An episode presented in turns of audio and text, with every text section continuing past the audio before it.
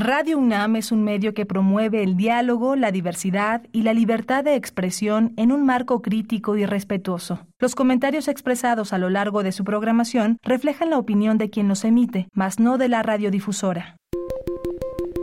Hipócrates 2.0 Nutrición. Bioética. Estrés. Vacunación. Salud. El Programa Universitario de Investigación en Salud y Radio UNAM presentan Hipócrates 2.0. Investigación y vanguardia en salud.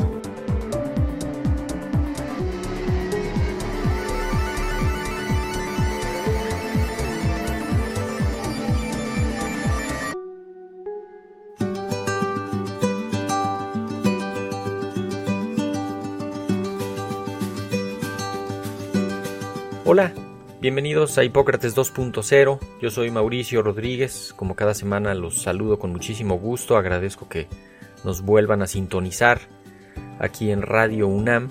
El programa de hoy tenemos una, una suerte de homenaje doble al doctor Rui Pérez Tamayo. Eh, ahorita escucharemos algunos datos biográficos del doctor Pérez Tamayo, pero decidimos hacer este programa porque en enero de este año falleció el doctor Rui Pérez Tamayo en Ensenada a la edad de 97 años y justamente un día como hoy, 8 de noviembre, se conmemora su nacimiento, era su cumpleaños y decidimos pues hacer una especie de recapitulación, un breve recuento con un par de colegas, expertos, amigos del doctor Pérez Tamayo.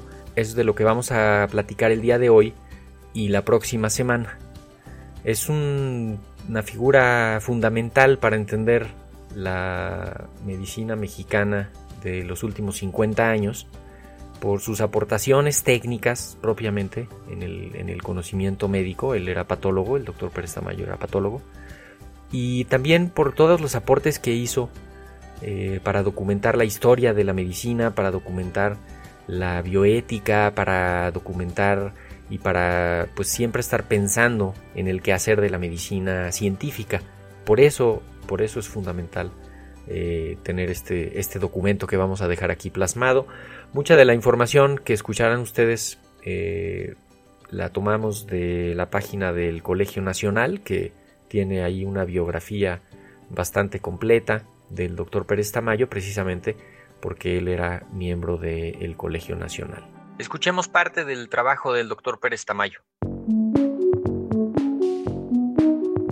El doctor Rui Pérez Tamayo nació en la ciudad de Tampico, Tamaulipas, el 8 de noviembre de 1924. Estudió medicina en la Universidad Nacional Autónoma de México y se especializó en patología con el doctor Isaac Costero en México, Gustav Damin y Lauren B. Ackerman en los Estados Unidos. Fundó y dirigió durante 15 años la unidad de patología de la Facultad de Medicina de la UNAM en el Hospital General de México y durante 10 años el Departamento de Patología del Instituto Nacional de la Nutrición, hoy Instituto Nacional de Ciencias Médicas y Nutrición Salvador Subirán. Fue designado jefe de División de Medicina Experimental de la Facultad de Medicina, actualmente Departamento de Medicina Experimental con sede en el Hospital General de México. Impartió clases de patología en la Facultad de Medicina de la UNAM por más de 60 años y fue profesor visitante en las universidades de Harvard, John Hopkins, Minnesota, Galveston, Yale, Tel Aviv, Madrid y Lisboa, así como en Costa Rica, San Salvador, Panamá, Venezuela, Colombia, Chile y Argentina. Publicó más de 170 artículos científicos en revistas nacionales y extranjeras y 87 libros sobre temas científicos, ensayos históricos y de divulgación científica, así como 68 libros científicos y 134 de divulgación. Entre sus obras destacan Principios de Patología de 1959, El concepto de enfermedad, su evolución a través de la historia 1988, Ciencia, Paciencia y Conciencia de 1991, Ética Médica Laica en 2002, Historia General de la Ciencia en México en el siglo XX 2005, La Revolución Científica en 2012, 10 razones para ser científico en 2013, Las transformaciones de la medicina 2015, Patología de la Pobreza, 2016 y la Muerte, también en 2016. El Colegio Nacional ha publicado 26 tomos de sus obras reunidas.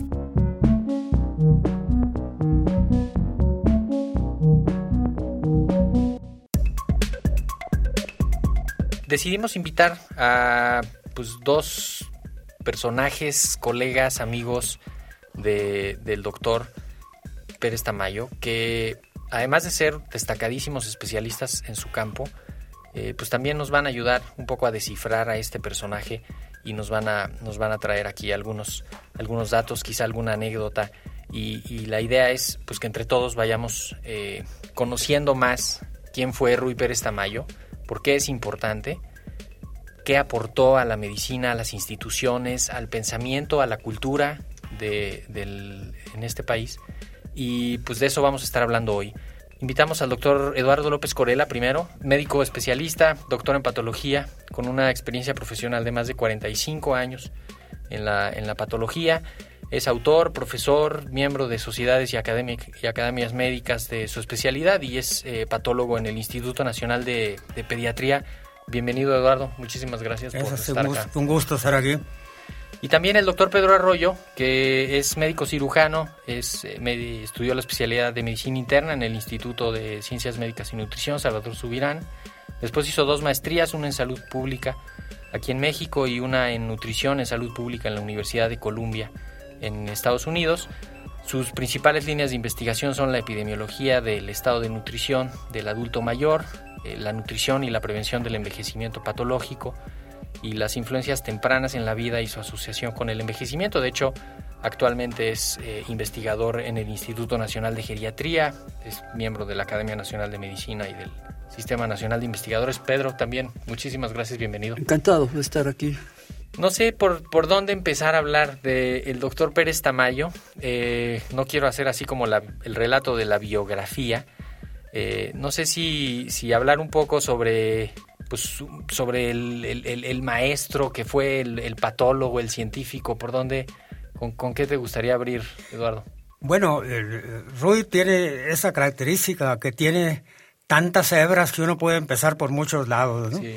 Pero si de aquellas hebras que conducen realmente a su profesión propiamente como médico y como, anatomopatólogo, yo diría que precisamente fue lo excepcional de Roy que, que llenó, después hablaré más de esto, Rui era un hombre del Renacimiento y lo que quería era saber todo.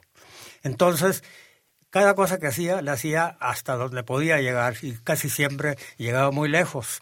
Entonces, como médico patólogo, hizo las tres cosas que los patólogos saben hacer, pero cada quien hace una u otra.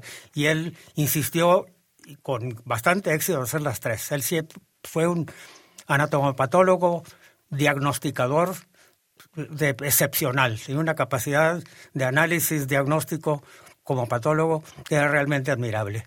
Pero además era un investigador muy creativo, que se le ocurría cosas nuevas y transitó en muchos campos, pero sobre todo en, patología del tejido conjuntivo, trabajó mucho sobre el metabolismo de la colágena, sobre la miostasis de la colágena y por ende sobre la morfostasis del organismo, y por otro lado sobre la respuesta inmune y su relación con la enfermedad. De hecho, Y la tercera vertiente es como maestro, que yo creo que para mí es la más excepcional, ¿no? porque como maestro, él es muy, decir, muy fácil decir, pues él formó casi, casi todos los patólogos de, de México y de buena parte de América Latina, pues somos hijos o nietos intelectuales de Rui. Pero realmente no solo tuve la oportunidad de formar a mucha gente, sino tuve la oportunidad de entusiasmar en cualquier pasión, en la especialidad de mucha gente, y por eso nosotros hacemos lo que hacemos. pues. De hecho, él, se formó con, eh, en, la, en anatomopatología con Isaac Costero, que pues entiendo que por ahí viene una herencia de Ramón y Cajal y que alcanza ya a tocar y que justamente pues me imagino que él amplifica este, este deseo de conocimiento, esta... Es precisamente lo que lo excepcional de Rubio, que juntó esas dos vertientes. Él se formó en, la, en la escuela de Don Isaac Costero, que traía, como tú dices, toda la, escuela europea, alemana y francesa y española de anatomía patológica, pero luego se fue a Estados Unidos. Y allí también tuvo una visión este, casi religiosa de descubrir la correlación anatomoclínica y la función de la patología como una de las de las actividades clínicas que están en el cuidado de pacientes individuales.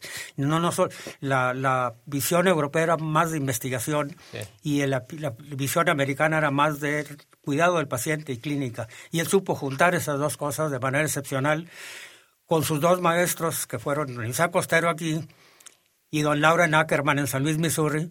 Y esos, esos fueron sus formaciones profesionales como patólogo, que lo, lo hicieron una persona muy redondeada. Y, que regresó a México. Yo creo que eso es muy valioso, que regresó a, digamos, fundó instituciones. Sí, no regresó a buscar chamba, sino hizo una institución que en la que todos acabamos este, siendo, de la que todos acabamos siendo parte. Sí. Que creó la unidad de patología del Hospital General. justamente a eso iba, que él, fue este semillero que, de hecho, el Hospital General de México, pues fue el semillero. De ahí salieron todos los que después fundaron el resto de los institutos y hospitales Del, interior, en las ciudades del interior. Fue y sigue siendo, pero ya, ya no solo el hospital universitario del país, pues el, hospital, general. Que, ahí era la... Aunque no se llamara así, era el hospital universitario. Sí, de hecho, el doctor Pérez Tamayo fundó y dirigió durante 15 años la unidad de patología de la Facultad de Medicina de la UNAM en el Hospital General de México durante 10 años el Departamento de Patología del Instituto Nacional de Nutrición, que hoy es el Instituto Nacional de Ciencias Médicas y Nutrición Salvador Subirán. Yo creo que destaca que no era un médico clínico. Yo, ¿no? Siempre hay este, no sé, como este halo de sabiduría en torno al médico clínico, porque sí tiene este contacto con los pacientes, pero los patólogos no lo tienen. Los, los anatomopatólogos están en pues en un lugar que casi nadie los ve, poca interacción con el resto del, del equipo y de los pacientes y familiares y tal, pero son parte fundamental del aprendizaje de los hospitales y de la retroalimentación de los diagnósticos. Y yo creo que eso también eh, pues lo hizo lo hizo muy peculiar porque justamente no estaba voy a decirlo respetuosamente lidiando con el, el enfermo su familiar y toda la situación de atender al paciente, sino más bien estaba como, como en, el, en el backstage, ¿no? Bueno, eh, se puede decir así, pero la realidad, esa es la visión que viene de Virgo, de, Virgo, de Ramón y Cajal, de Isaac Costero. Pero él sí conjuntó la visión del patólogo que está en el hospital, que no está viendo pacientes, pacientes directamente, pero está en contacto directo con los pacientes a través de sus tejidos, de sus tumores, de sus enfermedades y frecuentemente es el que le pone el nombre a la enfermedad que tiene el paciente a pacientes individuales. Entonces la, la anatomía patológica, la modificación importante que sufrió la anatomía patológica, que es sinónimo de patología, aunque es más correcto decir todos los médicos somos patólogos, porque todos nos dedicamos al estudio de la enfermedad. De las enfermedades, sí pues que es muy largo decir anatomía patológica, pero los médicos anatomopatólogos, pues estamos en contacto directo con pacientes individuales y no platicamos con ellos, pero conocemos su sexo, su edad, su historia y tratamos de resolver el problema individual a él, además de los problemas más cósmicos de investigación de la naturaleza de la enfermedad que nos interesa. Nos interesa resolver el problema clínico. Somos tan clínicos como los radiólogos, como los bacteriólogos, como los que no estamos percutiendo directamente al paciente, pero estamos metidos en su enfermedad y en el desenlace que va a tener. Sí.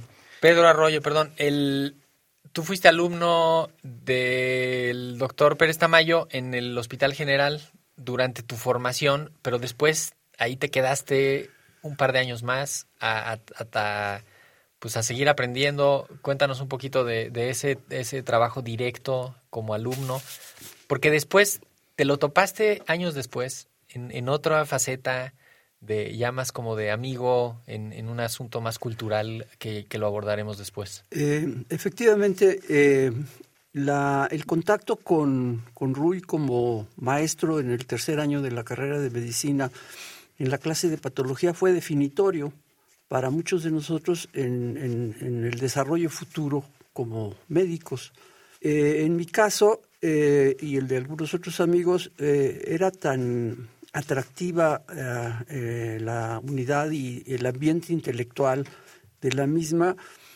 sobre todo por la personalidad de, de Rui, que esto nos, nos inclinó a actuar ahí como prosectores voluntarios durante un par de años más en las tardes, porque en las mañanas teníamos que asistir a nuestras clases regulares y, hacer guardias eh, cada X número de días para hacer las autopsias que nos tocaran en el rol de la unidad.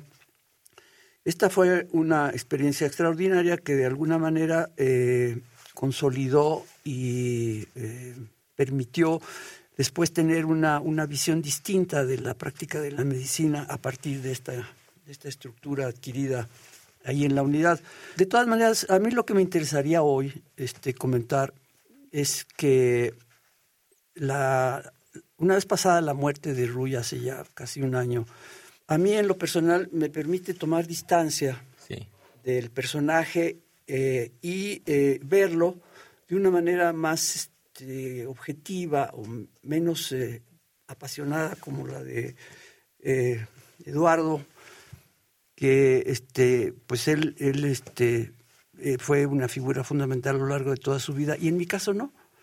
O sea, yo seguí en contacto con Rui, pero a, la distancia, a lo largo de todos estos años, porque este, pues estaba yo pendiente de cuáles eran sus, eh, sus aportaciones, cuál era la posición que iba ocupando en diferentes instituciones, pero realmente yo ya me metí en un campo muy diferente que era el de la salud pública.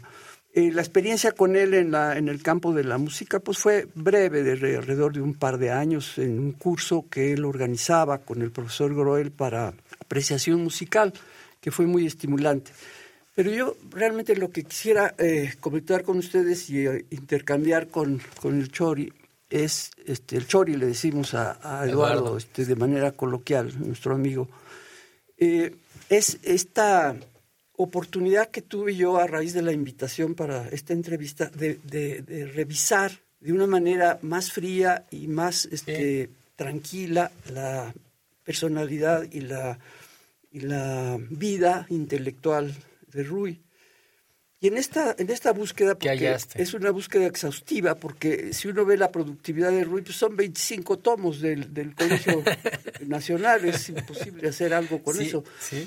Pero en esta búsqueda encontré un libro que me pareció absolutamente fascinante, en el cual Rui se muestra a sí mismo eh, de manera autobiográfica, en forma eh, muy... Eh, se desnuda prácticamente y relata con todo detalle cuál fue su, su historia de vida hasta el momento en el que deja la unidad de patología o, que deja el Instituto de Estudios Médicos y Biológicos, que se llama La Segunda Vuelta. La Segunda Vuelta, sí. La Segunda Vuelta es un libro este, espectacular porque además de que eh, Rui tiene una gran habilidad para escribir, es un, un, autor muy moderno, en este libro, que es un libro relativamente pequeño, editado por el Colegio Nacional, este, él se muestra a sí mismo de una manera eh, extraordinaria, ¿verdad? Entonces, a partir de, esta y algunas otras búsquedas que hice yo de su productividad científica y del entorno en el que él se movía, me gustaría yo eh, señalar algo que me parece muy importante.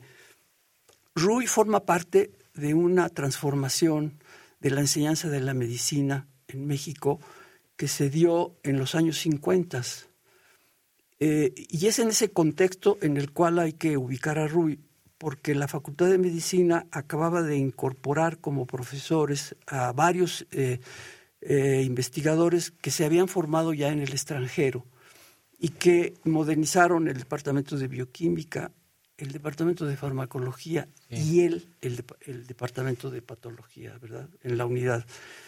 Entonces, es ese contexto en el cual... este eh, De hecho, ahí, perdón, nada más, la, se fue la mudanza, ¿no? De estar en el centro a estar en el campus de CEU en los a finales de los 50, ¿no? Coincide, coincide, coincide porque este en mi caso que yo eh, soy de la generación 57, fuimos la segunda generación que eh, ya estuvimos en Ciudad Universitaria.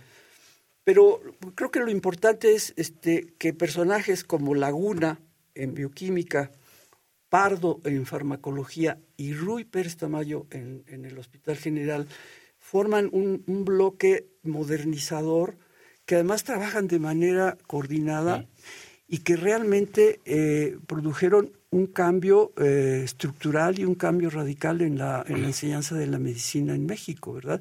por un lado, y por otro lado, eh, eh, son los impulsores de una, de una, una forma más moderna de hacer investigación científica, ¿verdad? Sí.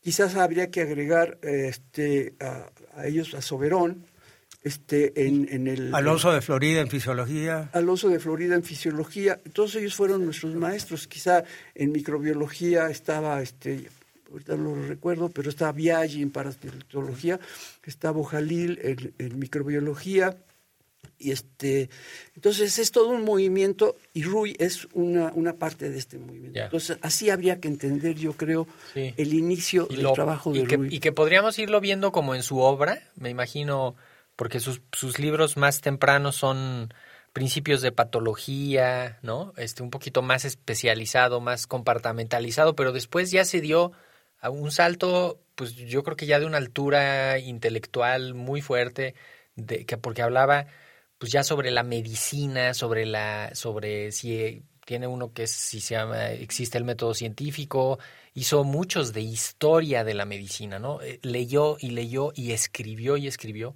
la historia de la medicina, no solo la, la, a nivel así general. La historia y sobre la epistemología de la, medicina. Un poco pensó la medicina. cómo se genera el conocimiento médico. Sí. Ya entraba, entrando también ya en aspectos más bien filosóficos de la ciencia. Que, que yo creo que eso es muy valioso porque no se quedó solamente en una parte técnica de estar eh, escribiendo papers técnicos y, y, haciendo aportaciones de su campo, ¿no? De, de lo que iba encontrando y trabajando, sino que pues habló también sobre la muerte, sobre la pobreza, sobre el papel social de la medicina. Y, y eso, pues sin duda, lo convierte en, en, un personaje mucho más valioso porque pues ayudó también ahí a generar discusión al mismo tiempo que iba formando instituciones. Yo creo que eso fue eh, parte, parte fundamental.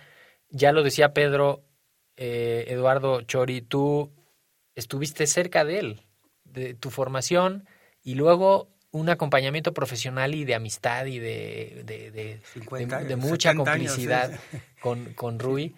Y tú lo fuiste siguiendo, tú lo ibas viendo, tú ¿Qué, qué, ¿Cuál era esa posición? Lo que pasa es que la unidad de patología realmente es un lugar mágico, era transformador, pues, porque de repente era un lugar tan diversificado. Uno creía que iba a un departamento de patología, cuando ni siquiera sabíamos bien que era un departamento de patología.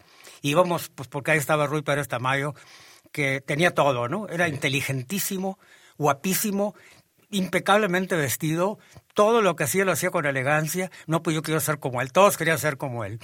Entonces, el estar ahí era un ambiente transformador, pero al rato vimos que era no nomás era un lugar de excelencia en patología, sino eran unos vasos comunicantes con bacteriología, con microbiología, con bioquímica. Eh, y, lo importante es que todos nos enterábamos, patología experimental, todos nos enterábamos de lo que estaban haciendo los demás. Era una cosa, no, no eran para nada casillas cerradas, todos sabíamos lo que estaban haciendo todos, platicábamos todo el día entre todos nosotros. Y claro, este aspecto renacentista de Rui a veces llegaba a exageraciones, porque el que manejaba durante un tiempo el laboratorio de bioquímica, él quería saber, Rui quería saber todo, siempre. El que manejaba el laboratorio de bioquímica durante un tiempo fue Jaime Mora. Y entonces tenías a Roy tratando de hablar con él de, bioquímica molecular muy, este, muy abstracta. Hasta que Jaime le dijo, oye, Roy, no la friegues, yo soy bioquímico, no trates de ser bioquímico, tú eres patólogo. Pero no, él quiso siempre hacer todo. Hacerlo de todo. Oigan, pues aquí tenemos que ponerle una pausa a este programa. Como lo había anunciado desde el inicio, vamos a tener el programa de la próxima semana también eh, enfocado en esto. Nos quedaron muchos cabos sueltos, ya decía el chori que estamos sacando eh, cabos, hilos de, esta madeja envidiable que es el, el doctor Pérez Tamayo, pero muchísimas gracias por, por haber estado hoy, por responder nuestras dudas, por aportar estas miradas que tienen y esta lectura del doctor Pérez Tamayo. No nos despidamos. Yo soy Mauricio Rodríguez. Acompáñenos la próxima semana. Seguiremos haciendo este doble homenaje al doctor Rui Pérez Tamayo aquí en Hipócrates 2.0 en Radio UNAM. Y pues muchísimas gracias por habernos escuchado. Hasta la próxima. Agradecemos al doctor Samuel Ponce de León, coordinador del Programa Universitario de Investigación en Salud y coordinador académico de esta serie. El Programa Universitario de Investigación en Salud y Radio UNAM agradecen tu escucha. Te esperamos la siguiente semana para platicar sobre lo último en materia de salud e investigación en Hipócrates 2.0. Investigación y vanguardia en salud. Se despiden de ti en la producción Patti Gamboa, Héctor Castañeda y Alejandra Gómez. Hipócrates 2.0. Radio UNAM. Experiencia Sonora.